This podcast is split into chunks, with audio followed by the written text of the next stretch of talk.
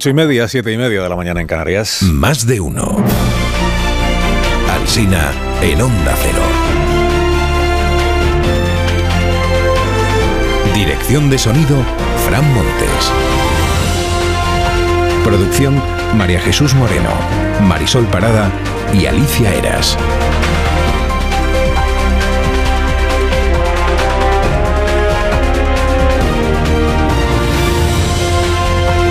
6 de la mañana estamos acompañándoles en este programa que dura hasta las 12 y 20 en cadena y a partir de las 12 y 20 en emisión local, o sea, hasta las 2 de la tarde que empezará Elena Gijón con Noticias Mediodía. Les estamos contando cómo está amaneciendo informativamente el, el día y el país. Se ha dado de baja en el PSOE García Paje. Cuidado, cuidado, cuidado, cuidado, cuidado, que no es Emiliano. Cuidado que no es Emiliano. Se ha dado de baja en el PSOE Javier García Paje, que es el hermano gemelo de Emiliano García Paje. Lo cuenta el diario El Español.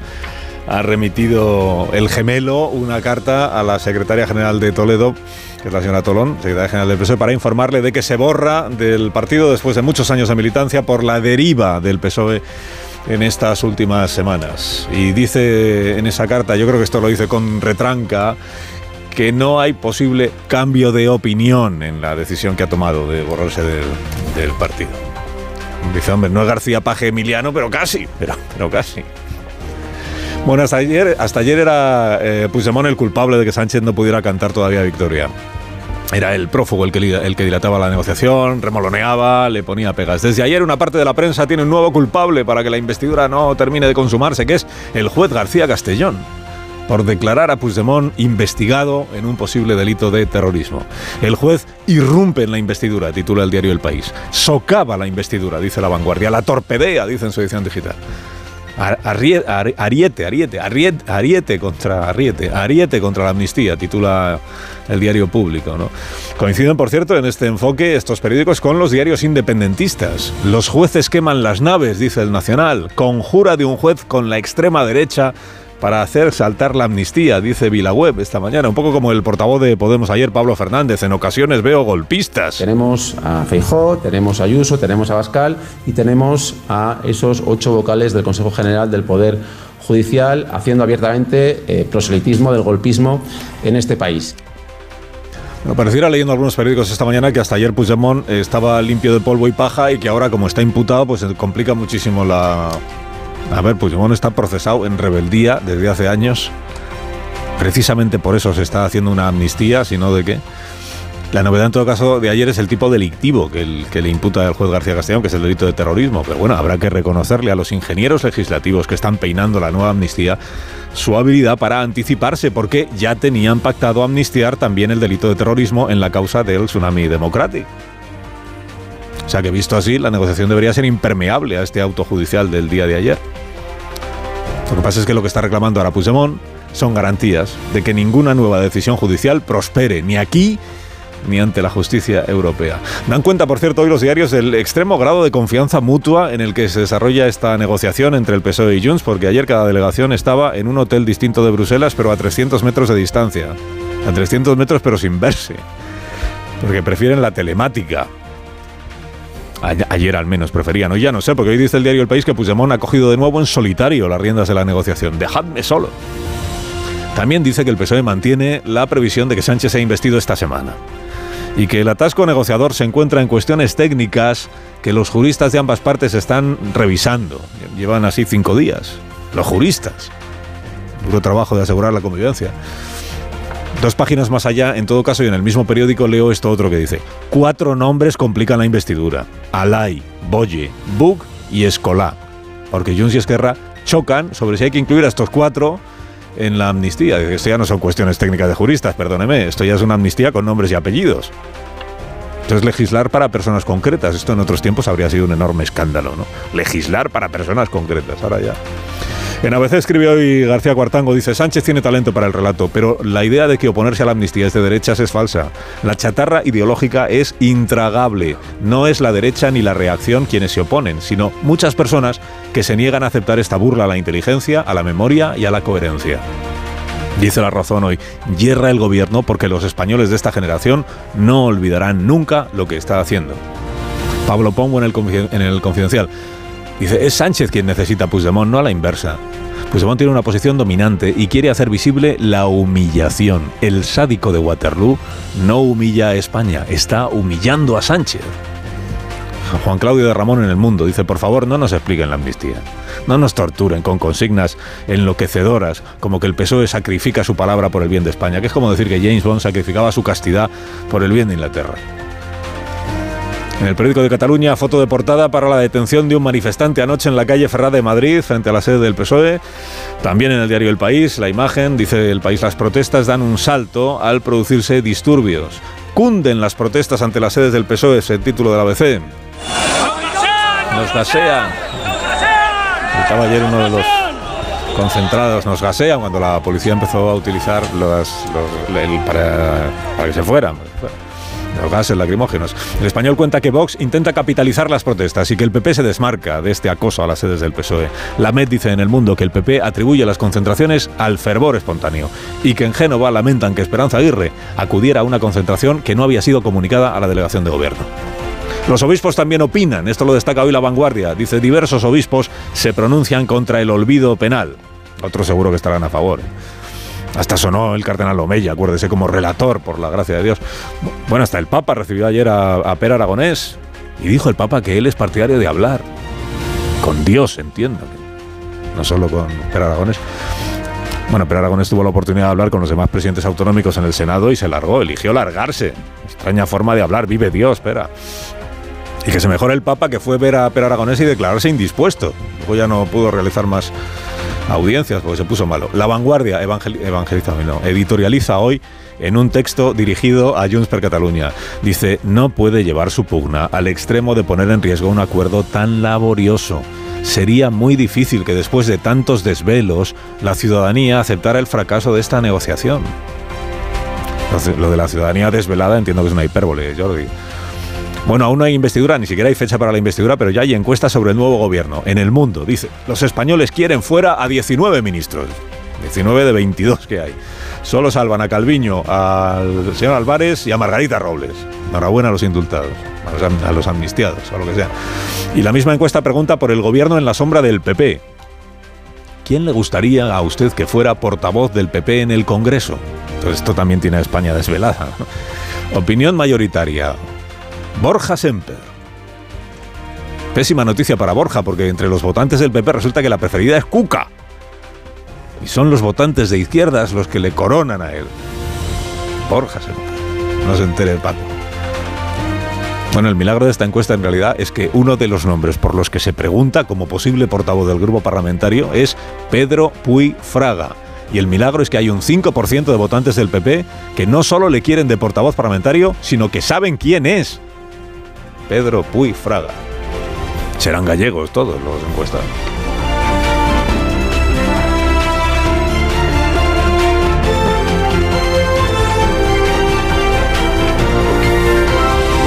Con Carlos Alsina en Onda Cero, somos más de uno. los gallegos sí, claro, los gallegos sí, sí lo saben. ¿no? Esto, esto, se hace mucho en los partidos, lo de pon, ponme unos cuantos nombres ahí en la encuesta a ver cómo salen cuando hay que elegir candidatos y esas cosas. Bueno, amamos en este programa, además de las encuestas, las patatas. Eh, y amamos las patatas de Patatas Hijolusa, porque con su patata de temporada nos invita a compartir y a celebrar. Patatas Hijolusa es empresa colaboradora del Plan 2030 de apoyo al deporte de base. A ver esa foto, decir patata. ¡Hijolusa! Es que decir patata es decir hijolusa. Entre nuestra gran variedad encontrarás la patata perfecta para tu plato, siempre con la misma calidad. Patatas Hijolusa. Empresa colaboradora del Plan 2030 de apoyo al deporte de base.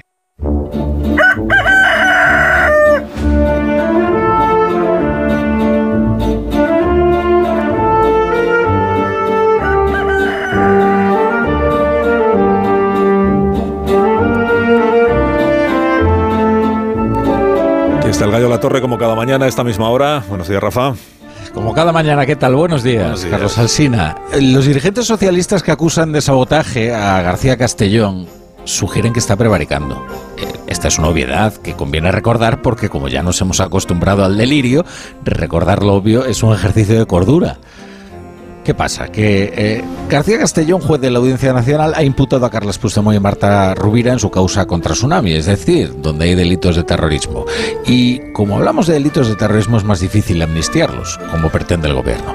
Dicen que los jueces se meten en política. A ver si lo que pasa es que Sánchez se ha metido a enmendar a la justicia, porque como tu investidura depende de extinguir la responsabilidad de 400 delincuentes y presuntos delincuentes, es normal que les pasen cosas a esos 400 relacionadas con la justicia, porque esto es lo fundamental del caso, que es la investidura la que pretende reescribir la historia penal de este país desde 2013 hasta hoy. Y de repente, pues de modo, pues le surge una nueva imputación y gritan ¡Lofer! A ver, que esto del lofer es muy sencillo.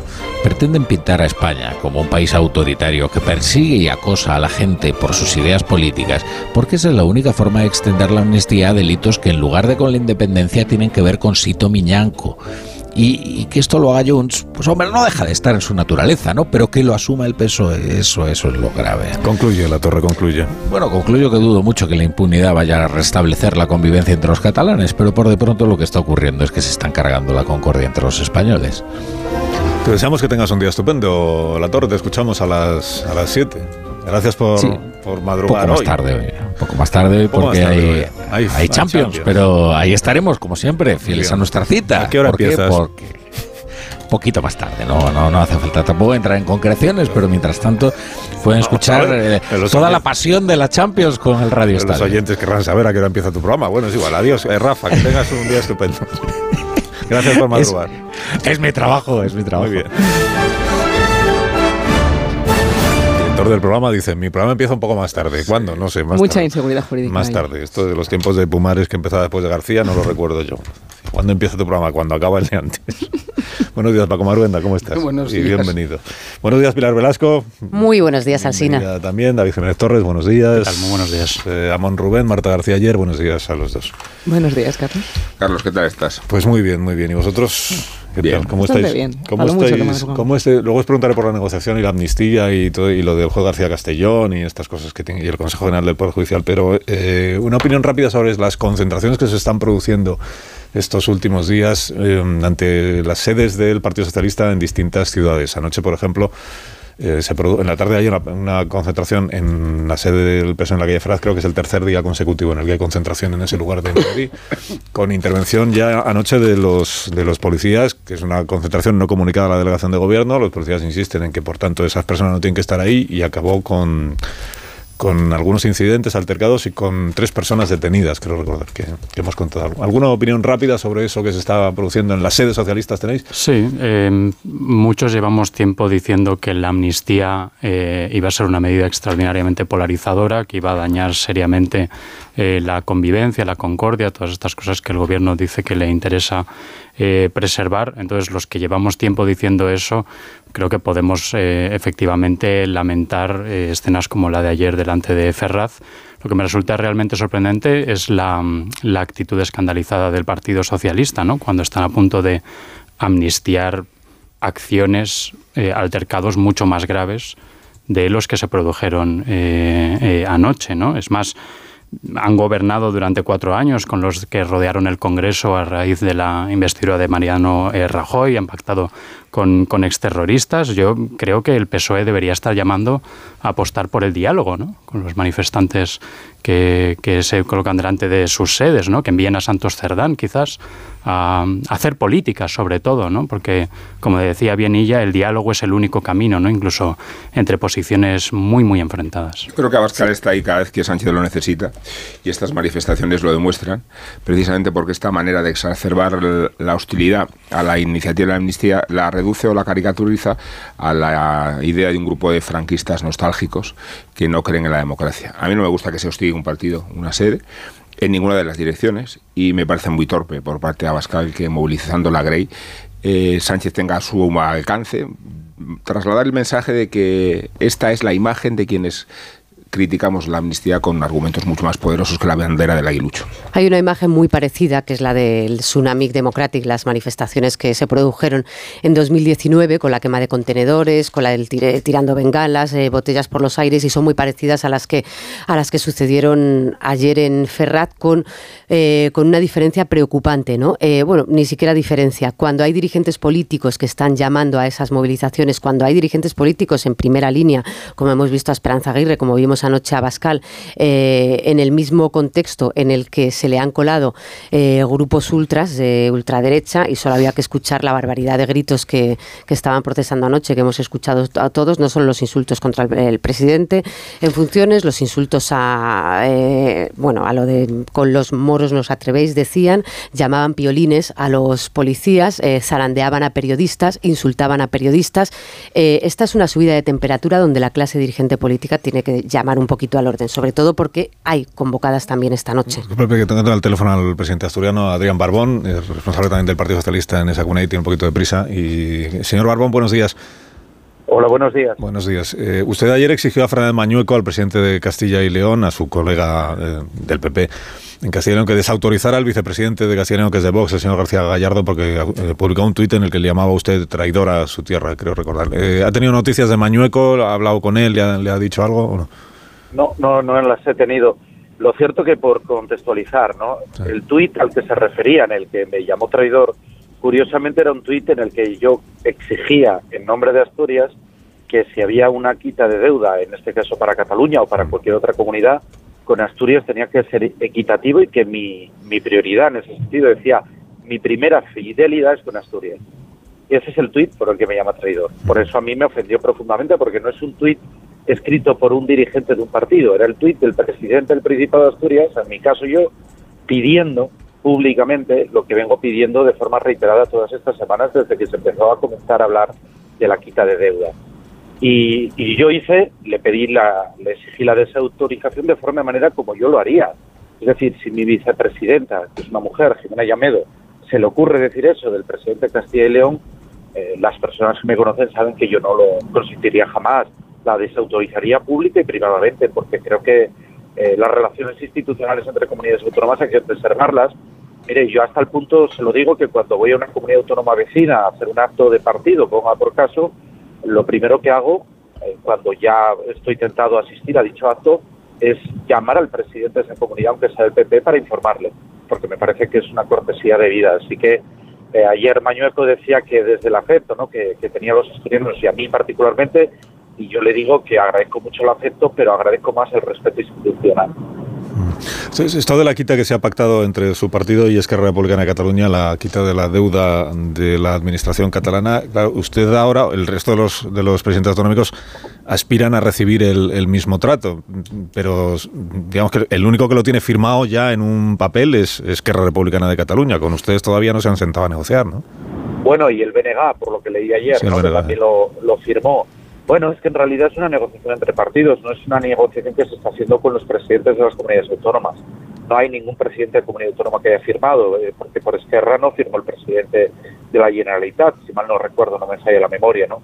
Yo, desde luego, de ese documento, que les puedo asegurar, lo he analizado de todas las formas posibles, veo algunas cuestiones que, bueno, eh, me tranquilizan en el sentido que recogen lo que yo dije de forma reiterada como presidente de Asturias, que era que tenía que ser común a todas las a todas las comunidades autónomas del régimen común de financiación autonómica, que no solo tenía que ser sobre la deuda del FLA, que tenía que ser el Fondo de Liquidez Autonómico, que tenía que ser también los, los que tenemos deuda con el mercado, porque podíamos tenerla con los, con los mercados por nuestra gestión presupuestaria.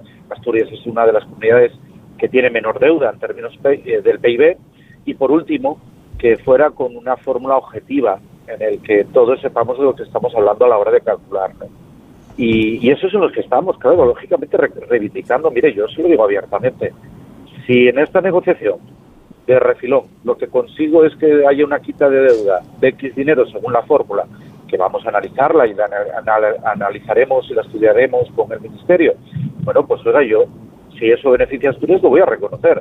Si no estoy de acuerdo, el primero que va a alzar la voz, voy a decirlo yo, vamos, eso téngalo claro. Pero como usted me decía hace un momento, es una negociación entre partidos. Eh, quiero decir, ¿no tendría más sentido que esto lo negociara el gobierno con los gobiernos autonómicos? bueno, es que las sí, sí. entiendo, lo que dice, ¿no? Pero ah. las investiduras, que al final lo que se está negociando es la investidura a un presidente, eh, nunca se negocia con presidentes. Es como si usted me planteara que, por ejemplo, yo lo tuve que hacer en mi negociación de investidura, cuestiones municipales las negociara con los alcaldes en vez de con los partidos que tienen representación parlamentaria. Las investiduras se negocian siempre con los partidos y los grupos parlamentarios. Eh, dicho esto. Pero la financiación autonómica se negocia con los gobiernos autonómicos, ¿no? Dicho, dicho esto, es lógico que después de que se lleguen a los acuerdos políticos que se lleguen, si se conforma gobierno, yo creo que es prioritario que haya un Consejo de Política Fiscal y Financiera en el que podemos analizar pues esa fórmula que se va a aplicar y lo que incide en cada comunidad para que tengamos los datos. Son, vamos a decir, tiempos diferentes. Pero llegan al Consejo de Política Fiscal y Financiera con el gobierno ya comprometido con una de las comunidades autónomas y no con las demás. Bueno, en realidad está comprometido al extender esa fórmula a todas las comunidades de régimen común con todas, porque el texto lo dice claramente. Se va a hacer una modificación de la ley para que tenga efectos con respecto a todas las comunidades de régimen común, que era la exigencia que yo venía planteando, porque claro, el, se lo voy a engañar, miedo que podía tener es que a alguien se le ocurriera negociar algo exclusivo para una comunidad autónoma que no tuviera aplicación y beneficios para el resto, pero el documento no dice eso. Y, al, final ese dinero, porque esto no consigo yo que me lo conteste el gobierno, mire que he preguntado, eh, si, el Estado al final lo que hace es, el, Estado de Administración Central renuncia a que los gobiernos autonómicos abonen la deuda que tienen con la Administración Central, eh, es, o sea, la Administración Central renuncia a tener ese dinero o busca la manera de conseguirlo por otra vía, con, con emitiendo más deuda, o, el Estado puede, puede eh, salir adelante sin esos creo que son en total 30.000 millones de euros que adeudan las comunidades autónomas. Bueno, hay dos fórmulas. La primera, lo que tiene que ver con el Fondo de Liquidez Autonómica, yo entiendo que en ese caso habría un no cobro, por así decir, ¿no? Una renuncia al cobro, que eso se ha hecho a lo largo de la historia en otros momentos en las relaciones Estado-comunidades autónomas. Otra fórmula sería, como se hizo en los años anteriores, por así decir, incrementar las entregas a cuenta no solo basada en el incremento de ingresos, sino por determinadas aportaciones extraordinarias. ¿no? Mm. Le pongo el ejemplo del fondo COVID. El fondo COVID, que a mí me tocó negociarlo y además, bueno, pues creo que fui bastante duro eh, para que se valorara el esfuerzo de comunidades autónomas que, luchábamos contra, contra, la pandemia, como hicimos en Asturias. Bueno, pues eh, es una aportación extraordinaria. En el caso de deuda con terceros, para que se me entienda, ¿no? con bancos o mercados, pues lógicamente ahí sí que tendría que haber una transferencia de créditos por parte del Estado, que o bien lo tiene de lo que tenga en el presupuesto actual, con las modificaciones correspondientes o bien pues nueva emisión de deuda. Una última cosa que sé que tiene prisa. Eh, usted que mm, está a favor de la está a favor de la amnistía mm, porque será constitucional, eh, tal como lo está planteando el presidente. ¿Que, que, esa amnistía eh, amparara o beneficiara a personas condenadas o procesadas por delitos de corrupción en causas que nada tienen que ver con el procés? ¿A usted eso le llevaría a, a revisar su posición favorable a la amnistía o no? Bueno, yo lo primero que dije siempre es que, eh, y además lo recordará, ¿no? que los acuerdos a los que se tienen que llegar tienen que ser constitucionales.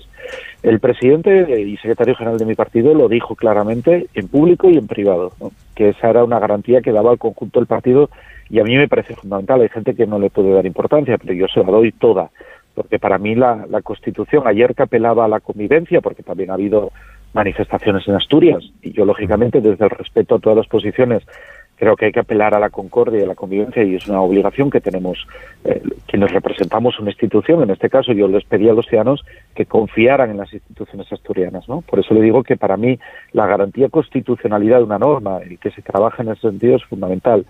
Bueno, ¿qué incorpora? La verdad es que yo no puedo opinar sin conocer el texto y se lo digo abiertamente y es que yo no tengo ni idea. Eh, yo no estoy en la comisión negociadora, no soy de esos políticos que se que se las dan de que lo saben todo, ni mucho menos. Yo cuando algo no lo conozco no, no entro a valorarlo hasta que lo tenga encima de la mesa y vea de qué estamos hablando. No obstante, ya no es mi posición ni la posición de un grupo de socialistas, es la posición del, del conjunto del partido, porque hemos votado democráticamente una posición política que, bueno, va en la línea de otras anteriores, como cuando nos tocó votar el acuerdo con Podemos y otros partidos para llegar también a un gobierno en este sentido progresista o cuando nos tocó en el 2015, me acuerdo perfectamente, la votación del acuerdo de gobierno con, con Ciudadanos, recordará que fracasó ¿no? con 131 votos, si mal no recuerdo que fue el único apoyo que obtuvo luego en, el Congreso de los Diputados. Entonces, bueno, ahí tengo que ser prudente porque la verdad es que no conozco el texto, parece que no está ni perfilado todavía o terminado, que, que están rematando. Se dará a conocer, yo creo que lo que hay que hacer ahí es un análisis sosegado y luego dar una garantía a los ciudadanos.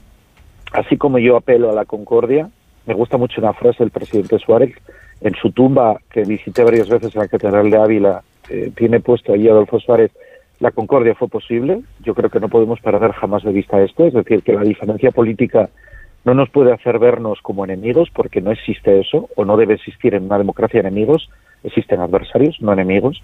Y en segundo lugar, bueno, la garantía también de esta constitucionalidad y el control es Vox, que en este sentido es fundamental, que es el Tribunal Constitucional garante último de que cualquier norma que se apruebe por el Congreso de Diputados que se cuestione, que además se va a recurrir seguramente, bueno, pues haga un análisis sosegado jurídico y político al mismo tiempo. Señor Barbón, gracias por haberme atendido y no le entretengo más. Que tenga buen día.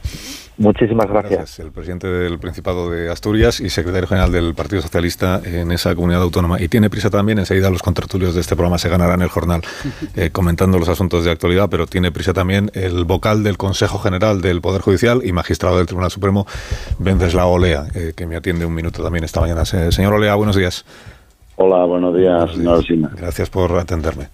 Eh, bueno, eh, anoche el Consejo General del Poder Judicial emitió esta declaración institucional que ahora opinarán sobre ella mis contertulios. Le, pregunto, en primer lugar, si es habitual que el Consejo del Poder Judicial se pronuncie sobre el discurso que hizo el secretario general del Partido Socialista ante el Comité Federal de su partido, que entiendo que es un poco lo que les ha llevado a ustedes a entender que ya podían eh, pronunciarse o opinar sobre el, sobre el asunto de la amnistía. Bueno, eh, creemos, desde mi punto de vista, yo hablo siempre a nivel personal, creemos que hay un debate en la sociedad española en la actualidad donde realmente el tema de la amnistía se está poniendo encima de la mesa, no solamente como una mera declaración programática hipotética, no, sino con visos reales de que realmente esto pueda eh, salir adelante. Entonces, claro, el tremendo problema es eh, jugar con los tiempos. Los tiempos de la política no son iguales que los tiempos de la, de, la judicatura. Entonces, indudablemente, claro, ahora no es el momento, posiblemente, porque lo único que hay es un anuncio, una intención de aprobar una ley de amnistía, pero mm, posiblemente tampoco lo sea cuando se presente la proposición de ley. ¿Por qué? Porque la proposición de ley es una proposición que podrá salir o no, incluso a ver cómo sabe. Pero desde luego lo que no cabe duda es que podemos encontrarnos con la ley en el Boletín Oficial del Estado y lógicamente entonces ya sí que eh, me parece que ya cualquier tipo de reacción sería eh, o sea que no tendría sentido. Entonces eh, el Consejo no puede permanecer eh, en silencio ante una situación como en la, en la que nos encontramos, o sea que realmente el tema de la amnistía le afecta en cuestiones esenciales del ámbito judicial, del poder judicial. Entonces, creíamos que esto se ha hecho otra vez por razones menos eh, relevantes y entiendo que por qué no se iba a hacer ahora. Bueno, porque usted mismo me acaba de decir que, posiblemente ahora no es todavía el momento. No es, yo siempre, no es todavía el momento, pero ya hay una declaración institucional del Consejo del Poder Judicial. Sí, yo abogué, incluso propuse a mis compañeros, yo no firmé esa convocatoria, pensé que lo ideal hubiese sido que se hubiese hecho después de presentada la proposición de ley, eh, incluso mm, yo era partidario de que este pleno se pospusiese, no se suspendiera, no que se desconvocase a, a la presentación de la proposición de ley. Pero si se da cuenta en la, en la, en la declaración que hemos formulado, es que nosotros no entramos en que un proyecto concreto y determinado de ley sea o no eh, idóneo, sino lo que consideramos que resulta improcedente en el estado actual de nuestro derecho es que se pueda aprobar cualquier ley de amnistía, cualquier ley de amnistía. Esa es la base que tiene el informe y la declaración que hicimos ayer. Entonces, me parece que ese debate está en la sociedad. Esto afecta, afecta, insisto, directamente a, eh, al Poder Judicial y a jueces y magistrados. Entonces, probablemente el Consejo, que es el garante del gobierno y de la independencia del Poder Judicial, algo estaba llamado a decir. Considerábamos los que lo firmamos, puede ser lógicamente una cuestión que se, que se pueda discrepar y que se considere idónea, pero vamos, que nosotros lo consideramos realmente como una eh, declaración que era necesaria realizar la lista del debate público que hay. Los vocales que, que, tienen la posición contraria a los de la mayoría, que, que discrepan de lo que dice esa declaración, ¿qué eh, argumentos utilizaron argumentos a favor de una ley de amnistía en nuestro país, no? No, lo, único que se, que se puso de manifiesto en el Pleno era la idoneidad o no de hacer la declaración, pues a la vista de que no había una proposición concreta de ley. Mm. Yo mm, insisto que en un primer momento creo que hubiese sido más idóneo y se hará, se hará cuando, cuando se conozca el proyecto de ley ya un examen más exhaustivo de la propuesta que se haga, pero mm, la idea que, que han mm, puesto ellos de manifiesto ha sido que no era el momento idóneo y que por tanto no había necesidad de hacer esa declaración institucional. O sea, no, se, debatió entonces el, el, contenido de la declaración constitucional, eh, institucional, no, no se debatió. No, no se, discutió. O sea, venía hecha ya la declaración y lo único que se debatió es si se, si se difundía, si se aprobaba o no se aprobaba. No, venía una propuesta en la cual yo no estaba de acuerdo, por eso no firmé la petición de pleno y allí lo que se debatió es el contenido de esa declaración. Yo, por ejemplo, consideré que había eh, algunas palabras que había que quitar de esa declaración que había y que había que añadir pues una eh, unos razonamientos técnicos exclusivamente jurídicos de eh, si procedía o no una ley de amnistía. Entonces, mm, eh, la propuesta originaria, si se compara la que entró en el Pleno en el orden del día y la que salió aprobada, eh, hay sustanciales diferencias. ¿Y esas palabras que usted entendía que no procedían, em, ¿qué, palabras eran? Digamos, ¿eran más, más mm, políticas que jurídicas? Tenía un matiz que yo creo que era excesivo en la, en la, en la redacción originaria de, de la propuesta mm. y bueno, yo creo que posiblemente podrían tener una lectura más política que jurídica. Mm. Que no era la intención de los redactores del, original eh, proyecto de declaración. Claro, pero, pero usted que vive, que vive, que tiene los pies en, la tierra, usted sabe lo que pasa con, con todo lo que sale del Consejo General del Poder Judicial, ¿no? Sobre todo cuando no sale con unanimidad de, de los vocales, que, al menos en los medios y en la interpretación política siempre es eh, los vocales que fueron propuestos por el PP están todos de acuerdo en una cosa, los vocales que fueron propuestos por la izquierda resulta que lo ven de la, de la manera contraria. Es decir, esta idea de, que, no sé si usted compartirá, esta idea de que si se hubiera renovado ya el Consejo General del Poder Judicial y la mayoría fuera de izquierdas y no de derechas, una declaración como la de ayer no se habría aprobado. Bueno, yo creo que posiblemente el problema esté en, en los términos en los que se haga, pero yo me cuesta pensar que, la mayoría de la carrera judicial esté de acuerdo con, una ley en estas actuales circunstancias, mm. insisto, tan reflejadas en la, en la declaración. Eh, claro, es inevitable que, que, los que llegamos al Consejo, pues eh, es curioso porque como, como diría el poeta, todos somos hijos de una misma madre. O sea, a mí me han votado exactamente los mismos, los mismos eh, diputados y senadores que votaron a mis compañeros. Mm. O sea que mm, realmente luego después cada uno habrá administrado su nombramiento en la forma que ha tenido por conveniente. Es decir, que en, la, en, la, en el Consejo General del Poder Judicial, donde la mayoría somos jueces, pues indudablemente cada uno tiene su, su idea y su formación política. Eso no quiere decir que tenga que, que, trascender en la aplicación de la ley. Nosotros vivimos de aplicar la ley y la aplicamos, nos guste o no nos guste. Pero luego después, cuando tenemos que hacer una, dar una opinión, pues lo mismo que cualquier ciudadano, pues la tenemos y, bueno, mm, conforme a nuestras creencias, pues la adoptamos que otro tipo de mayoría hubiese provocado otro tipo de declaración, posiblemente. A mí me cuesta pensar que una mayoría del Consejo integrado por jueces pueda pensar, eh, realmente hay gente que lo piensa, ¿no? Que la amnistía es admisible. Pero bueno, tengan en cuenta que la amnistía lo que comporta es eh, prácticamente anular sentencias, o sea, es que se van a anular sentencias, o sea, sentencias que, que jueces han puesto con mucho trabajo y con mucho empeño y, con, y desde luego con una actitud nada gratificante. Entonces resulta de que ahora lo que lo que viene a hacer eh, una institución como la amnistía es dejar sin efecto, declarar nulas todas esas sentencias. Y entonces, bueno, nosotros lo que hemos tratado y lo que trataremos de hacer es ponerle de manifiesto al legislador oiga, tengan ustedes cuidado con lo que van a aprobar, no porque creamos que es constitucional o no constitucional, no, sino los efectos que puede tener una ley de este tipo, o sea, y el encaje que pueda tener el Tribunal Constitucional se pronunciará en su momento y me parece correctísimo, pero nosotros sí estamos obligados como juristas a poner de manifiesto los problemas que tiene la ley. Entonces, mm, aquí hay algo que, que, me parece evidente. Eh, pensemos en los indultos. Los indultos están en la Constitución, por supuesto, pero hay una ley que la desarrolla. El, indulto está desarrollado por una ley, por cierto, una ley de 1870, hace 160 años, que apenas se ha tocado. Pues esa ley, eh, lógicamente, el gobierno lo que hace, da un indulto aplicando esa ley, no aplicando la Constitución, que es una ley general, abstracta y que ha valorado las condiciones para el indulto. Aquí no. Aquí la Constitución primero no está en, perdón, la amnistía primero no está en la Constitución.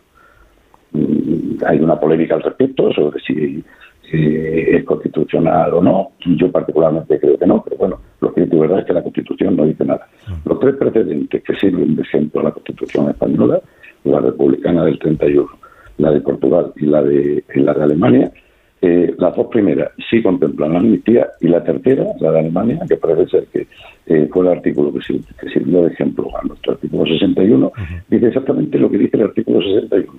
Se reconoce el derecho de gracia en el indulto y se prohíben los indultos generales. Pero bueno, ese es un debate que está ahí, y, pero lo que no hay duda es que para que se aplique una amnistía tendrá que existir una ley de amnistía. Y el gobierno o el parlamento en este caso, aplicará esa ley de amnistía. Lo que no puede hacer es decir eh, directamente, el Parlamento, desde nuestro mm, criterio y mi particular eh, opinión, es eh, decir, la amnistía está y además voy a dar esta amnistía, no una amnistía general, no por una ley de amnistía, sino esta amnistía, anulando sentencias concretas y determinadas, insisto.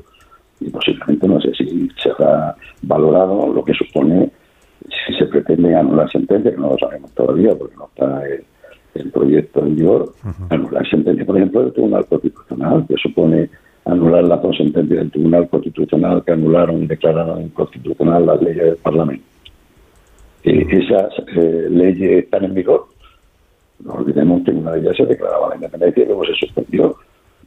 Que quiere decir que un simple acuerdo del Parlamento hoy día puede, puede generar esto, que nosotros estábamos obligados y estamos obligados a poner eh, de, manifiesto los problemas que puede generar la ley. A fin de cuentas, la ley la vamos a tener o la deberíamos aplicar nosotros, que parece ser que, se tiene que Sí, déjeme, sé que tiene ya que, irse, pero una última cuestión precisamente en esto último que usted apunta, que la ley la tienen que aplicar al final los, los jueces. Es decir, una vez que esté, eh, en el supuesto de que esté aprobada la ley de amnistía, esta amnistía, eh, la aplicación eh, es eso no es automática. Es decir, el, cada tribunal que se vea afectado porque tiene causas eh, todavía vivas, abiertas, afectadas por la amnistía o porque emitió sentencias afectadas por la amnistía, cada tribunal tiene que limitarse a aplicar la amnistía o puede o, puede discutirlo o puede elevar consultas al Tribunal Constitucional o a la Justicia Europea que como poco demoren la aplicación de esa amnistía. Bueno, vamos a ver, es que el problema es que no sabemos cómo va a salir la proposición de ley. Entonces, claro, el problema es, eh, claro, todo esto hablamos en hipótesis de lo que de lo que se está diciendo. Incluso hay dos borradores que, bueno, mm, yo creo que no se ha reparado bien en el contenido de ese borrador, donde precisamente lo que se pretende es excluir la decisión judicial. Eh, mire, la ley es, eh, es una regla objetiva y se perpetúa en el tiempo y realmente quien la aplica son los son los, los jueces. Yo siempre pongo el ejemplo de que la ley es como el barco que el armador o el astillero construye y que se lo entrega a una tripulación que, que, la tripula pues en función de los vientos y con su leal saber y entender. Entonces los jueces aplicamos las leyes y el armador podrá hacer de la ley, cambiarla, derogarla, podrá hacer lo que tenga por conveniente, pero la aplicación, y ese es el Estado de Derecho, la aplicación de la ley es de los tribunales. ¿Qué es lo que se pretende hacer aquí? En teoría, si hay una ley de amnistía, pues pasará como el indulto, la aplican y los jueces la controlan. Entonces, eh, el problema es que no sabemos cómo va a ir la proposición de ley. La proposición de ley puede llegar a decir, oiga, concedo ya directamente el indulto y estos señores salen, eh, o bien se archivan ya todas las actuaciones y, las archiva directamente la ley. Claro, eso es lo que entendemos que eso es lo que lo que hemos razonado que no se puede hacer por el legislador porque eso es invadir eh, competencia del poder judicial. El magistrado Venceslao Lea, gracias por haberme atendido esta mañana. Le he robado unos cuantos minutos y hasta cuando usted quiera. Muchas gracias, gracias, a ustedes. Gracias. Las personas eh, importantes, no como nosotros los que estamos aquí, pues tienen cosas que hacer y al final si están hablando por la radio, pues no están cumpliendo con, con sus otras tareas. A diferencia de vosotros, que es justo al revés, que vuestra tarea es hablar por la radio y no habéis dicho todavía ni media palabra. Un minuto. Ahora mismo os pregunto. Más de uno en Onda Cero. Carlos Alsina.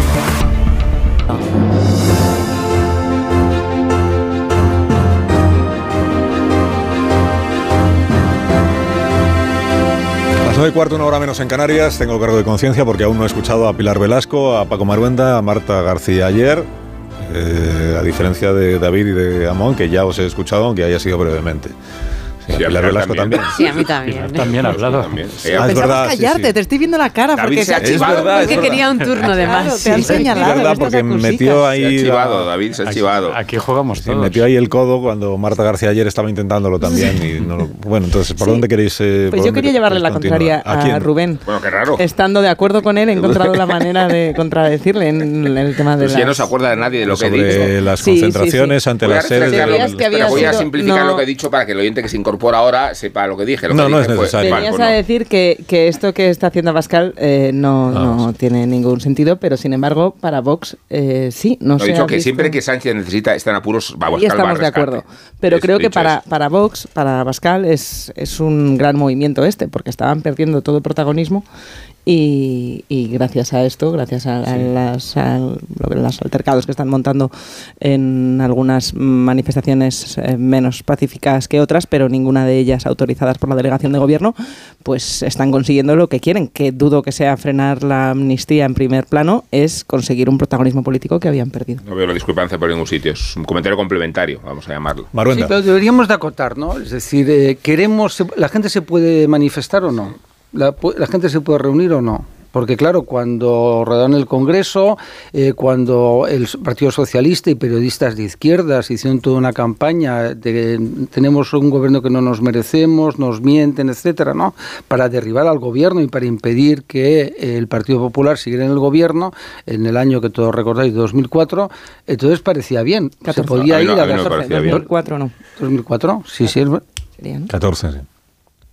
Ah, sí, 2004. Ah, no, 2004 es Pásalo, Pásalo, sí. Sí, sí, 2004 me refiero. La víspera de la... No, 2004, no, no, es que es muy importante. o cuando el chapote, el chapapote, perdón, en Galicia también eh, pues pareció bien insultar. Se podía llamar fascista Aznar, eh, hacer dibujos en medios de comunicación como si fuera un guarda nazi de un campo de concentración. En ese momento la izquierda mediática le pareció todo maravilloso. ¿Por qué? Porque el bien jurídico a proteger era el Partido Socialista y el bien a derribar era el el Partido Popular, porque el Partido Popular no puede gobernar España, son los hijos de Franco, ¿no? Eso es un poco lo que, sí, sí, claro, es decir, ya... Siento son los hijos de rozando el palo. Sí, sí, lo siento, lo siento, siento apretado este sobresalto para que nos despertemos todos, ¿no? Porque yo, yo todos los días leo la prensa catalana que me divierte muchísimo, los periódicos independentistas, a mi buen amigo Pepe Antic, que lo conozco desde que éramos jovencitos, etcétera, ¿no? Y claro, hay un relato que están montando, que es lo que convendría que, que Sánchez se enterara una vez, es decir, ellos es desde esto que harán después de la FER, ¿no? Es decir, ahora ya saben eh, muchas cosas de derecho, ¿no? Ninguno ha estudiado derecho, por cierto, ¿no? O los que han estudiado, supongo que les aprobaron en la Pompeu Fabra porque eran nacionalistas, ¿no? Ahora, la amnistía es constitucional, ¿no? Tiene narices la cosa, ¿eh? lo que han aprendido derecho en tan poquito tiempo, no es constitucional, ¿no? Sánchez, que es licenciado en empresariales y que es doctor en económicas fake, ¿no? También ha decidido ahora que es constitucional, ¿no? Hace unas semanas era una cosa y ahora la otra, ¿no? Es todo muy disparatado, es decir, es que yo lo que no entiendo es que la sociedad, a mí que haga que Sánchez conceder indultos me parece maravilloso, está en su derecho y ya está, ¿no? Pero la amnistía, es decir, encerrado el juez, el magistrado del Supremo, es decir, que este, él, sí, él sí que ha estudiado derecho, ha hecho una oposición, ¿no? Lo ha explicado con enorme claridad. Entonces, bueno, pues ya para el tema de la, gente que se manifieste, pues que hagan lo que les dé la gana. Pero hay unos procedimientos, ¿no? Estamos de acuerdo que si hostigarse desde partidos o rodear el Congreso eh, está mal para una causa, está mal para otra. El Partido Popular está defendiendo que esto hay que hacerlo por, por el procedimiento que, es habitual y que recogen las instituciones. Y, pero para siempre, Marta, yo estoy de acuerdo, ¿eh? Bueno, pues, para pues entonces, pues es, es paradójico. Pues estamos diciendo lo mismo, pero, pero lo que pasa es que hay que criticarlo, si hay que criticarlo siempre, hay que criticarlo ahora, no ampararse en lo que ha hecho. Paco, pero será paradójico que quienes están protegiendo, defendiendo supuestamente, perdona Marta, el Estado de Derecho y que la amnistía eh, rompe la convivencia, estén gritando como ayer gritaron contra el rey, contra la Constitución que hunde la nación, y es textual lo que escuchamos, contra las fuerzas y cuerpos de seguridad del Estado, insultaron a los policías, además dijeron que ojalá les hubieran tirado al mar en Barcelona. ¿A ti te parece normal que se esté justificando esto de dirigentes políticos en la sede de un partido político? Porque nombras el 2004, el, PP lo pasó muy mal en la sede del PP. Y, no importaba en aquella época. No, no, no importaba, no. Y el PSOE no les vimos animar a las sedes de los partidos políticos. A mí me parece que no son los sitios, sobre todo si se dan las movilizaciones. Estoy de acuerdo, pero lo, que no se puede aceptar es caricaturizar y categorizar lo que eh, el, la hostilidad general hacia la amnistía a través de esta expresión. Si se caricaturizan, no, no, no, por supuesto que sí, digo que es muy. No, lo, lo sencillo, es decir, ahí los tenéis. Estos son los que no quieren la amnistía. No, la amnistía es un clamor perfectamente justificado, perfectamente elaborado, perfectamente estructurado, que tiene como expresiones absurdas y ridículas, la que vimos ayer en Ferraz y la que vamos a seguir viendo en otros escenarios. Pero no se puede encubrir el escándalo de la amnistía reforzada bajo la idea de que... Y hay movilizaciones convocadas por el Partido Popular con toda absolutamente la legitimidad, a plena luz del día, con todo el derecho, y una cosa muy distinta es de madrugada con grupos violentos. Que eso no enmascare el escándalo de la amnistía en sí misma, o en sí mismo, porque entonces va a resultar que quienes nos oponemos con argumentos, razones, coincidiendo con los mismos argumentos que manejaba el Partido Socialista hace un mes, los mismos argumentos, estamos en el lado de la hostilidad y de los claro, quienes tenemos que poner el límite para que se entienda. Sí, sí, para pero que la temperatura pero destaquemos cuál es el escándalo. A botellas volando en sedes de partidos. Pero destaquemos dónde está el escándalo. ¿Cómo pone, cómo pone, el, cómo pone el límite el PSOE? Si precisamente el PSOE es el partido que está dispuesto a indultar precisamente cosas mucho más graves de estas que estáis eh, comentando ahora. Es decir, de nuevo, nosotros podemos decir, sí, es muy importante eh, notificar a delegación del gobierno con antelación de una manifestación que vas a, convocar o que vas a celebrar, pero precisamente el gobierno está dando la indicación de que ese tipo de, actos y actos mucho peores, porque lo que hizo Tsunami fue mucho más grave que lo que hicieron ayer algunos manifestantes delante de Ferrat, todos esos actos, si son por razones políticas, mm por razones políticas, entonces se pueden amnistiar, por supuesto. En, nombre, en, nombre, en nombre de la... Si los hacemos nosotros aquí a pie de, no, pero es que, a pie de y mira, sede, y además, eh, y además usted, los indulta, estamos... usted, usted, los indulta en 2017, yo los cometo además, en 2023. Y, además, y además, ya que estamos... Esto, esto del dedo y la luna es... Esto del dedo y la luna Order. Order. Bien, eh, esto del dedo y la luna es problemático. O sea, la, enfocar la, la, noticia por... No, es que Abascal está moviendo esto, Vox está moviendo esto. Si Vox ya mañana llama a que la gente se manifieste contra algo con lo que está de acuerdo, no va ni Dios a esa manifestación. Es que estamos hablando de estos manifestantes como si fueran robots que les llega el, el, telegram de Vox y dicen, ah, a mí la amnistía me parecía bien, pero es que si me convoca Vox, entonces voy a ponerme delante de cada uno enfoca la noticia como buenamente le parezca noticiosa. uno en uno. Sí, pero, vamos a ver. Pero la, pero la cuestión es... Pero se pueden subrayar contradicciones y creo que hay varias aquí sobre la mesa. Una de ellas es criticar que se le quite que, que mm, eh, lo que está diciendo precisamente, que, que en Tsunami y demás atacaran eh, sedes democráticas e institucionales por una vía muy poco cívica y ahora estás criticando eh, la amnistía haciendo algo parecido y con gritos muy similares y, y a la prensa. Pero lo que digo es la, señal que da el gobierno precisamente de la ruptura de estas reglas de que este tipo de comportamientos no debería... Estar en contra de que el gobierno hace eso, haciendo algo parecido a los manifestantes que van a ser amnistiados en su día, pues es, profundamente no, que no es parecido que, que Tsunami cortaba, o sea, cortaba la meridiana durante no sé cuantísimo tiempo, que, que quería ocupar aeropuertos, pero bueno. Vale. A ver, no, no, depende del tiempo, no, vamos. Si un gobierno te dice que a través de una amnistía los delitos que se puedan cometer están amparados en una justificación ideológica, tú al ciudadano le estás dando un instrumento de perversión de, de las reglas y de las normas del que te- luego te tienes que responsabilizar. Esta es la vergüenza de la amnistía. No considerar si hay convivencia o no, sino cuántos delitos es- estás Bueno. dispuestos a agraciar o, o a perdonar, o mucho más que perdonar, si sentir tú, tú culpable de ellos, y crear en el ciudadano la sensación de que determinado vandalismo, determinado ejercicio de violencia, están permitidos si tu motivación es ideológica. Ah, La cuestión, ¿qué motivación ideológica vale? ¿La de la extrema derecha o la de la extrema izquierda? Es por eso Maruenda es- quiere Depende de la que tenga los Pero votos es para por eso. Adelante, es, por Maruenda. eso, es por eso que es inconstitucional, lo estás definiendo muy bien. La inconstitucionalidad de la amnistía se sustenta en el Estado de Derecho precisamente en que nadie es impune ante la ley. Otra cosa es de que tú has, quieras ejercer el derecho de gracia, yo no lo cuestiono, que lo haces precisamente con el, el indulto. La amnistía no, no es constitucional por eso. Luego, en segundo lugar, a mí me hace mucha gracia el escándalo ante que ayer una gente se manifestó, y en Cataluña yo soy catalán, ¿eh? entonces yo he tenido que sufrir, llegar a la universidad y encontrar mi cara y una diana que ponía ETA, punto y mátale. ¿eh? Acababan de matar a Paco Tomás y Valiente, ¿eh? el año 95. Hemos tenido que ver cómo las sedes del Partido Popular eran llenadas de pintadas, insultados, etcétera, etcétera. Y lo hacían los mismos, los mismos que Pedro Sánchez va a, indul- eh, va a amnistiar, ¿no? Es que eso es lo que es una... eh, ¿Cómo no, no va a enfadarse la gente, no? ¿Cómo, ¿Cómo no se va a indignar?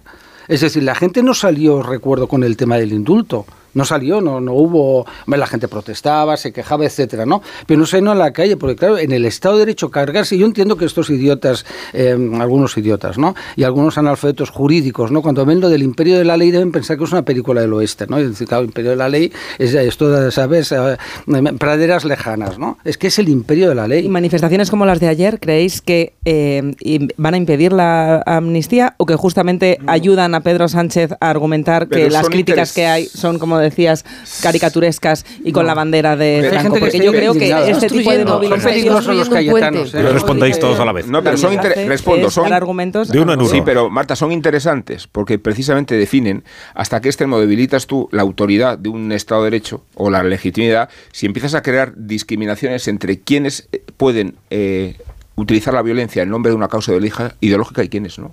A mí me aterra la causa ideológica de los aguiluchos, me aterra la causa ideológica del soberanismo supremacista.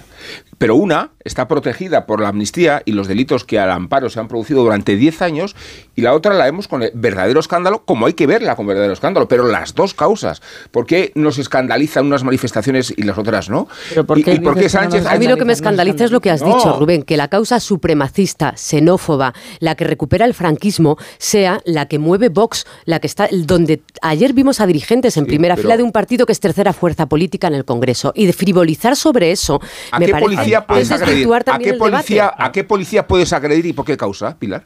¿A cuál? A ninguno. No, Por eso no, quienes no, lo a- a- denuncian. Entonces- entonces estás en por contra eso de la quienes amnistía. lo denuncian. A ninguna no, en estás la en contra de la Quienes lo amnistía, Pilar. denuncian, Uno en uno. Es que es muy perverso justificar la violencia cuando viene de unos o de otros. Que no, que La- no, podemos pero- estar en contra de la amnistía, Digo que pero la me parece amnistía- un salto mortal amnistía decir dice- que tienen que agredir, discúlpame, eh, que tienen que agredir ahora a policías quienes son de derechas o de ultraderecha para justificar o para estar en contra de una amnistía. Por yo- favor, construyamos argumentos yo- Bueno, que yo creo- un poquito Bien, menos Pilar, ese argumento, No le llamo al orden. nadie, pues es un, Ahora, es un poco difícil Sí, decir... me estás diciendo No, que, oye, que, que estos están haciendo lo No, mismo. no, y Bien, bien, Pilar, lo que hemos dicho, y yo no tengo ningún problema en repetirlo, todavía tenemos tiempo por delante de tertulia, es que el único partido en España que no se puede escandalizar ante lo que está pasando es el Partido Socialista, que precisamente con todas sus acciones de los últimos meses está dando a entender que cuando este tipo de comportamientos y comportamientos mucho más graves. Se cometen por motivos políticos, entonces no hay problema porque en nombre de la concordia y, como diría Zapatero, del diálogo, del diálogo, todo se puede perdonar David. y todo el se puede Partido justificar. Socialista nunca ha justificado un acto violento contra fuerzas y cuerpos de seguridad del La Estado. amnistía- nunca lo La amnistía eso- es exactamente la eso. amnistía está hablando Eso es exactamente de la aplicar un amnistía. derecho de gracia. No, no, Y no, no, podemos no, es un derecho de gracia. No pero es no está de justificando la violencia contra absolutamente no es nadie. Claro un lo derecho de gracia. El Estado asume Vamos la responsabilidad. y no vamos a salir de aquí. Oye, la lo diferencia, la diferencia Sí, del Ya no creo que vais a salir de aquí en cuanto den las 10. pero Pilar, la, la diferencia del indulto Sí, sí. respecto a la amnistía es que el Estado pasa de perdonar a pedir perdón. Claro. Y es un, un- un umbral delicadísimo. Y, otra cuestión, puesto que son 10 años de impunidad respecto a delitos que incluyen violencia, la única salvaguarda que se hace es que no ha habido delitos de sangre. O sea que bajo ese amparo reconocemos que la identificación ideológica de una causa, y, lo es la del soberanismo en el procés, permite, permite dejar tetrapléjico con Policía Nacional. A ese sí, a ese sí. Y una cadena de delitos acompañados que por razones ideológicas se disculpan. Y entonces tú creas en el ciudadano la sensación de qué motivo me puede llevar a mí a manifestarme violentamente por una causa igual, ¿no? Si, la anomia, si, la ausencia de reglas la crea el propio gobierno y, la crea el, propio Sánchez con la discriminación que establece su propia amnistía. Si aquí la vergüenza es la amnistía. Si no hubiera esta vergüenza de amnistía, no estaríamos discutiendo lo que discutimos. vamos a ver los delitos. ¿Sabes, por qué el, auto, y muevo un poquito hacia otro tema, de García Castellón puede complicar o complica la amnistía? Por eso que estás diciendo, Rubén, porque la amnistía tenemos que conocer el texto, pero presuponemos que el límite es la violencia, con lo cual no justifiquemos un texto que no conocemos diciendo diciendo, que la amnistía, cuando haya un delito que haya provocado un acto violento, yo quiero ver ese texto donde esté justi donde se vaya a perdonar, ¿eh? quiero verlo, porque entonces igual, claro, coincidimos, Rubén. Todas, todas las manifestaciones de 2019 de respuesta a la, a la sentencia del Supremo, ¿te acuerdas de las barricadas en las calles de Barcelona? ¿Te acuerdas del acoso a los, a los policías? Entiendo que todo eso queda cubierto por la amnistía, ¿no? Todas esas imágenes, precisamente, que el PSOE dice que fueron tan, tan graves que era necesario moverse en dirección a, eh, a la concordia. Entiendo que todo eso es la razón precisamente por la que las imputaciones que hace eh, García Castellón a Puigdemont y, y Rovira son muy graves, ¿no? Y de eso estamos hablando. Sí, de hecho lo que se ha publicado no, es eh, que el límite sea la violencia como tal, sino que haya habido mm, víctimas mortales. Víctimas mortales, porque violencia, los desórdenes públicos se supone que que generan violencia y, de desórdenes públicos. Por desórdenes públicos está procesado en rebeldía Puigdemont. Bueno, estaba por sedición, pero como la quitaron. De ahí que la muerte de un ciudadano francés por un infarto en una de las terminales del aeropuerto del Prat pueda tener relevancia, aunque efectivamente por lo que recordamos de aquella de aquel suceso no tuvo ningún problema en ser trasladado al aunque no pudieran ayudarle al hospital. lo que yo no veo, bueno, esto lo dejo para después de la pausa, que me lo explique Pilar. Lo que no veo es por qué el auto de García Castellón eh, dificulta la amnistía si ya hemos dado por hecho que la amnistía va a cubrir a los de Tsunami Democratic y a los del CDR, a los CDR. muerto. Que, que todos ellos por el muerto, todos ellos, claro, pero todos ellos están imputados por lo mismo que se supone que ahora está imputado. Si este ciudadano que falleció se le puede imputar directamente a Puigdemont y el ánimo de haber montado Tsunami Democratic, pues ahí tendría... Ah, Puigdemont no a los de Tsunami Democratic. Que ya a Puigdemont, según el auto después. Sí, porque Puigdemont es el nuevo imputado, pero ya estaban imputados los de Tsunami Democratic y los CDRs por actos violentos. Pero no por la causa del muerto directamente. Eh, no, no, había una. Un, no, se les. Eh, por homicidio imprudente. Sí, pero creo que no se les. Lo, de la víctima mortal todavía está en fase de investigación. El juez lo que ha hecho es pedirle, creo que a la Guardia Civil, al Policía Judicial, que investigue si se puede relacionar el fallecimiento con los, con los altercados. Pero todo lo demás. Ya hemos dado por hecho desde hace una semana, lo que pasa es que no terminan de poner el huevo de la investidura, pero ya hemos dado por hecho que Tsunami Democratic, CDR, que hace 15 días parecía que era la línea roja, ya ha dejado de serlo. Ahora la línea roja es si metemos a Boye, a, a, ¿cómo se llama? A, a Buc y a Escolá, creo que es el cuarto. cuatro, sí. El cuarto. Es que esto lo he leído esta mañana en el diario El País, ya lo he contado, ¿no? En una página muy, muy esclarecedora, en mi opinión. Que dice, los obstáculos son estos cuatro nombres, este, este, este y este. Dices, pues estará escandalizado también el periódico de ver que se está haciendo ya no una amnistía, sino una amnistía con nombres y apellidos se les nota. legislando para beneficiar a estos cuatro. Eso, eso, en otros tiempos era un escándalo, yo me acuerdo cuando era un escándalo. Sí, pero, pero el país... Puede serlo el año pasado ya. Pero no se escandaliza ya nadie. No, nadie, es verdad. No, no, es decir, aquí el país está al servicio de lo que está y es de ayudar. Un minuto y ahora mismo, bueno, ahora me contáis que sabéis de cómo está la negociación, si está otra vez Santos Sardán en el Sofitel de Bruselas y ya se han vuelto la señora Nogueras y, señor Turul, que salen hoy en las fotos con la trole y para arriba, para abajo. Vamos a Bruselas, que volvemos de Bruselas. Ahora sí. Más de uno. Onda Cero. Carlos Alsina. Dormir el... Más de uno. En Onda Cero.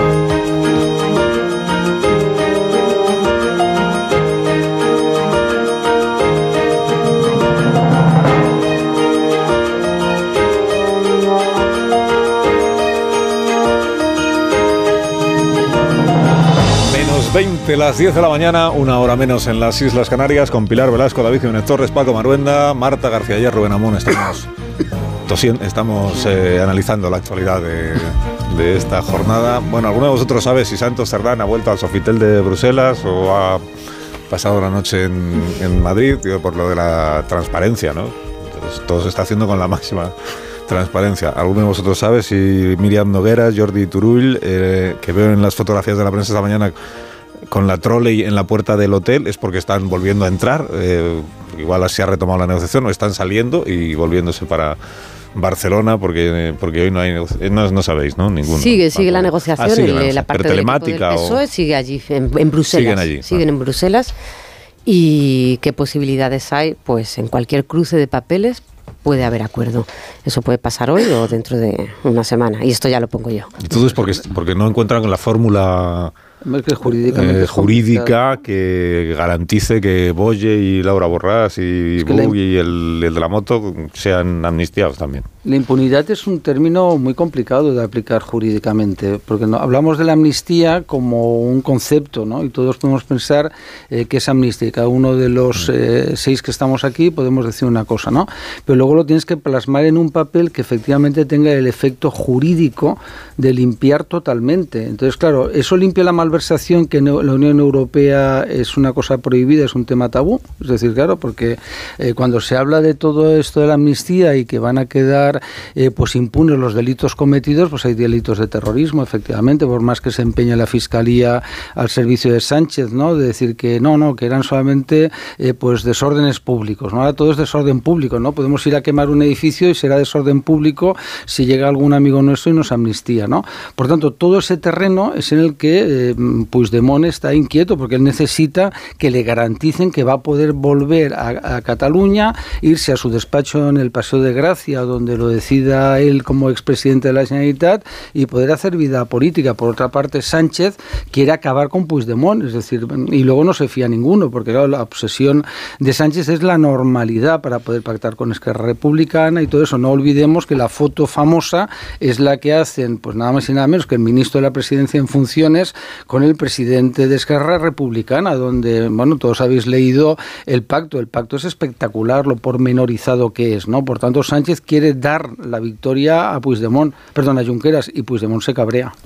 Ayer en, la tertulia de la brújula Pablo Pombo señalaba algo verdaderamente sorprendente ¿no? de lo que está pasando con esta negociación, que es que eh, Pedro Sánchez quemara sus naves ¿no? y se comprometiera ya públicamente con, con conceder la, la amnistía, momento en el cual entendemos que ya se compromete eh, con no ir a una repetición electoral, porque ahora para el PSOE ir a una repetición electoral después de que se haya comprometido con la amnistía, yo creo que electoralmente sería, eh, sería absolutamente destructivo, ¿no?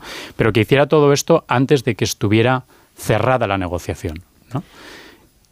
Y claro, entonces nos preguntamos por qué, ¿no? ¿Cómo puede ser que, haya ocurrido esto? Que el PSOE haya decidido ir adelante y comprometerse públicamente con la amnistía sin que estuviera todo esto cerrado. Bueno, podemos verlo como una señal sencillamente de torpeza política, de apresuramiento, o, o opción B, eh, que en realidad les da igual.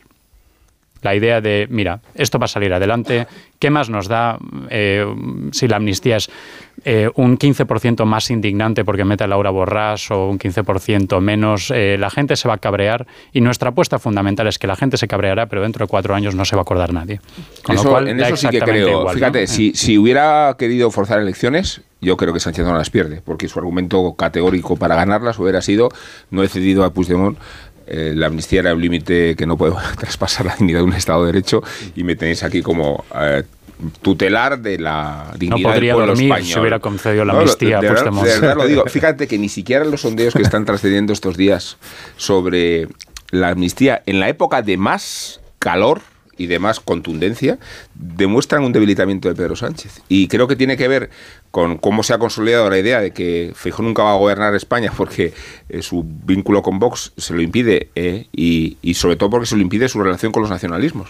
Luego, con la lógica de bloques, yo creo que Sánchez ni convocando las mañanas pierde las elecciones ni deja de gobernar. Pero, al final, puede ser, perdona Pilar, que puede ser en esta idea de si se han equivocado o es que les da igual, que es una disyuntiva interesante. Eh, hay que tener en cuenta también que aquí no solo se está negociando una investidura de la mano de una amnistía, también se negocia los egos, los egos mm, muy desarrollados de las partes que están negociando. Y pensarse mucho más audaz que el de enfrente a veces puede explicar que no se vea o que, que se le olvide a Sánchez con quien está negociando. Y acabó el 23J salió muy venido arriba con la idea de no contaban con mi astucia y al final tenía yo razón y no me van a sacar de Moncloa, pero necesitar a Puigdemont va con muchas contraindicaciones, con muchísimas, y no solo para el Estado de Derecho que las exponíais antes, también para la propia figura de Sánchez y la épica que él mismo había construido y creerse el más listo por haber, bueno, cambiado de opinión las veces que hicieran falta para salirse con la suya. Claro, cuando pones enfrente a alguien que es capaz de cambiar de opinión corriendo muchos más riesgos que tú, tenemos lo que estamos viendo ahora y va a ser difícil que Puigdemont eh, renuncie a sus minutos de gloria y de capacidad de generación de caos, que es lo que estamos viendo ahora. Cuanto más se retrase el ok de Puigdemont, más van a aumentar esas protestas en las sedes, que difícilmente pueden ayudar a legitimar el Estado de Derecho y, más va a sentir Sánchez la necesidad de aceptar lo que será que le exijan. Los egos, la escenificación, perdona Paco, y los mensajes que cada uno manda a su electorado, porque si el PSOE no estaba con la ley de amnistía hace cinco minutos, eh, Puigdemont y Junts no estaban en, la, en los acuerdos de gobernabilidad y estaban, eh, estaban diciendo que nunca en su vida pactarían con Pedro Sánchez. Entonces la, la, eh, la reconstrucción de, de, la narrativa con su propio electorado y cómo se posiciona con, con Esquerra, yo creo que también tiene que ver con, la tensión de, estos días. Es que Rasi lo consiguió la semana pasada, vendió, eh, pudo presumir de, oye, estamos con la amnistía, hemos conseguido meter a los CDR, que eso para su electorado funciona, e incluso estamos con la gestión eh, que beneficia económicamente a Cataluña. Claro, dejó en un eh, dejó a, Puigdemont en un y qué vendo yo, ¿no? ¿Cómo justifico que estoy pactando con quien dije que nunca me sentaría? Yo en el por en la visión a medio y largo plazo sí celebro que el Junts de antes del 23J le fuera bien esa confrontación con la derecha que ha mantenido siempre y no formar parte de ningún acuerdo de gobernabilidad en el Congreso ni en ninguna parte. Y estemos viendo un Junts que, oye, en lugar de ir a repetición electoral, si damos por hecho que este pacto puede estar casi hecho, en lugar de ir a repetición y que pueda gobernar la derecha, porque la, la repetición es una moneda al aire, y entonces confrontar para que me vaya mejor en Cataluña, me coloco en el mismo, casi en el mismo peldaño que Esquerra Republicana, acordando una investidura y acordando una legislatura. Eso es un Junts menos radicalizado del que habíamos conocido hasta ahora. Pues es no conocer a Junts, ¿no? Yo los conozco bien y siguen igual de radicalizados o más, ¿no? Es decir, no, ha cambiado nada, ¿eh? Es decir, de verdad, no... A mí ya me gustaría que Junts fuera el Junts que yo conocí de la convergencia de los años 80 o de los 90, de Peixalcova, del puyolismo, que él era independentista, yo siempre se lo decía, pero bueno, yo le decía en broma, es como Moisés, ¿no? Que quiere llegar a la torre la tierra prometida y nunca llegará. ¿no? La estrategia socialista, que mm, al final es heredera de lo que Zapatero diseñó y al final le fue mal, porque le sacaba. Todas estas cosas de, experimentos que hacen los socialistas eh, funcionan mal. ¿no? Lo del pacto del Tinei y vamos a conseguir que el PP nunca gobierne España. ¿no? Eso es el pacto del Tinei. ¿no?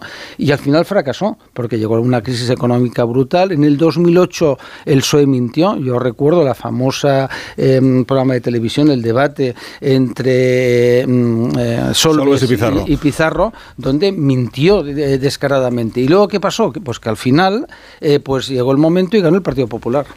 Ignacio Rodríguez Burgos nos quiere contar la actualidad económica y financiera de esta mañana. Buenos días, Ignacio. Hola, muy buenos días, Carlos. Pues decirte que las bolsas, las bolsas europeas marchan al alza, la española muy ligeramente, con una subida de una décima, con Telefónica como protagonista, porque esta misma mañana Telefónica ha lanzado una OPA por el 100% de su filial alemana por 2.000 millones de euros, por el 28% del capital de Telefónica Deutschland, que todavía no controlaba, con una prima pues por encima del 30%, del 37%. Los títulos de Telefónica bajan ligeramente, menos del 1%, aunque son Repsol y Acciona Energía las empresas que más descienden. Amadeus, en cambio, es el valor que se revaloriza con fuerza, más del 4%, junto con Merlin y e Inditex, cuando la producción industrial española retrocede un 4% y fíjate, ya van cuatro meses consecutivos de descenso en lo que es la actividad de la industria en nuestro país. Gracias, Ignacio. Y que tengas buen día. En 10 Muchas minutos gracias, llegamos a las 10 de la mañana, una hora menos en Canarias. Enseguida llega la amnistía a este programa. La amnistía de Amón. Amnistía de Amón. No, para ti no. Para ti tampoco, Pilar. Para Paco tampoco. Un minuto ahora mismo estamos aquí de nuevo. Más de uno. En Onda Cero. ¿Te lo digo? Aquí en Amnistías esta mañana, Amón. Es hermoso solidarizarse con los palestinos a 5.000 kilómetros de distancia y más difícil aceptarlos como refugiados, aquí en Madrid, por ejemplo, y también en Houston, cuyos rascacielos y suburbios escenifican una serie de televisión que se titula Mo, como abreviatura de Mohamed Amer. Es Mohamed Amer nuestro amnistiado el actor carismático de una peripecia autobiográfica que puede verse en Netflix con grandes libertades creativas y mayores contradicciones culturales, las que se derivan de un tipo de origen palestino nacido en Kuwait y trasplantado a Estados Unidos durante la Guerra del Golfo, aunque el caos administrativo y los vacíos legales explican que el personaje de Moe cumpliera 20 años sin papeles. Es la razón por la que le cuesta integrarse, aunque no le faltan anclajes cosmopolitas. La novia de Moe es mexicana, su mejor amigo es nigeriano y el tatuador de confianza proviene de Corea. Quiere decirse que el mestizaje se convierte para todos en una expectativa de supervivencia y una terapia social, aunque la proliferación de situaciones cómicas no contradice la ferocidad de la realidad social, más todavía cuando Trump ha reanudado su campaña de xenofobia con las pretensiones de evacuar a Biden de la Casa Blanca. Las mejores comedias se apoyan y sustentan en las tragedias, eso ya lo sabemos. Por eso Mo, Mohamed Amer, espera que el sarcasmo y el humor sirvan para prestar atención a los palestinos desde la ironía, ya que no consiguen hacerlo desde el dolor ni desde los escombros.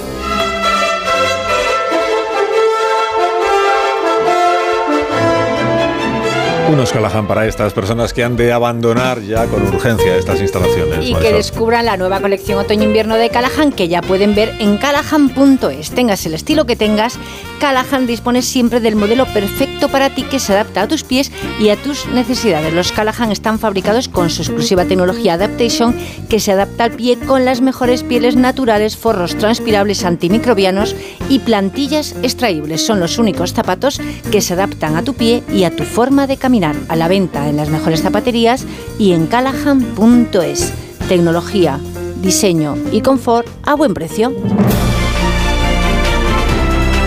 Bueno, pues al final habéis cumplido con, con vuestra Sí. tarea. La tarea. Habéis opinado eso, está bien, habéis debatido, muy bien. Estado bastante disciplinados, también os lo agradezco. Entonces podemos quedarnos. No, adiós eh, David, hasta el próximo día. Pues nada, Adiós. buenos días. Tú sé el primero en abandonar el estudio, por favor, David. Gracias. Eh, Paco buena Maruenda. propuesta, ¿eh? Alargar un poquito. Adiós, Paco. Más hace frío fuera. Adiós. Tú, Pilar Velasco, si quieres, te puedes quedar un rato más. Oye. Adiós, Marta García. Ayer hasta Adiós, Carlos. Y la pregunta es, ¿podemos irnos ya? Lo hemos hecho bien, nos podemos ir. Si os podéis ir. Adiós, no, os debéis ir. Adiós, Amón. Hasta mañana. Adiós. Buen día. llegan las noticias de esta hora. Venga, fuera. Fuera. fuera. Fuera.